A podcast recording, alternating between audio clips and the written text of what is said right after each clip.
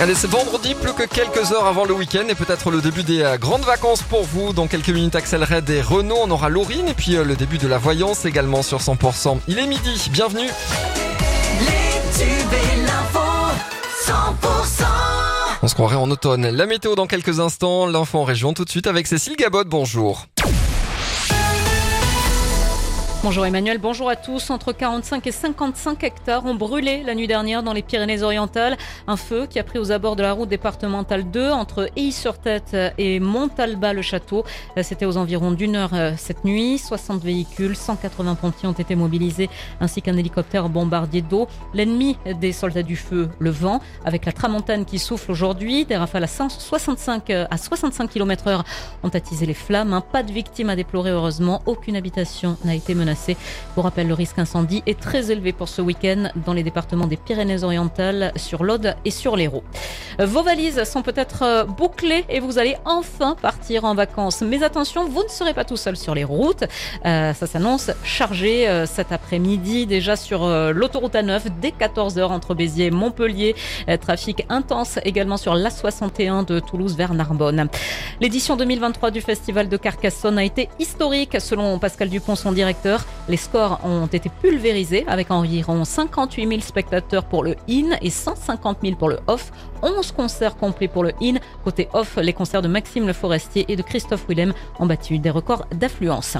L'art est célébré à Montaulieu dans l'Aude. La 9e édition du Festival d'art contemporain démarre aujourd'hui. Les œuvres de 48 artistes sont exposées dans les rues de la commune jusqu'à dimanche. Au programme, donc, peintres, sculpteurs, photographes. Chaque année, cet événement accueille entre 3 et 4 000 personnes. Demain, le traditionnel repas des artistes aura lieu. Écoutez Antoine Ario, euh, adjoint au maire euh, délégué à la culture à l'origine du festival. On a voulu que, les artistes euh, se mélangent avec, la population, qu'on discute d'art, et on avait eu l'idée de lancer ce qu'on appelle le repas des artistes. Et ce repas des artistes, bien sûr, il est, gratuit pour tous les artistes qui exposent, et puis après, bon, il a, a un petit prix de pour, ceux qui viennent s'intégrer dans, cette, dans ce repas.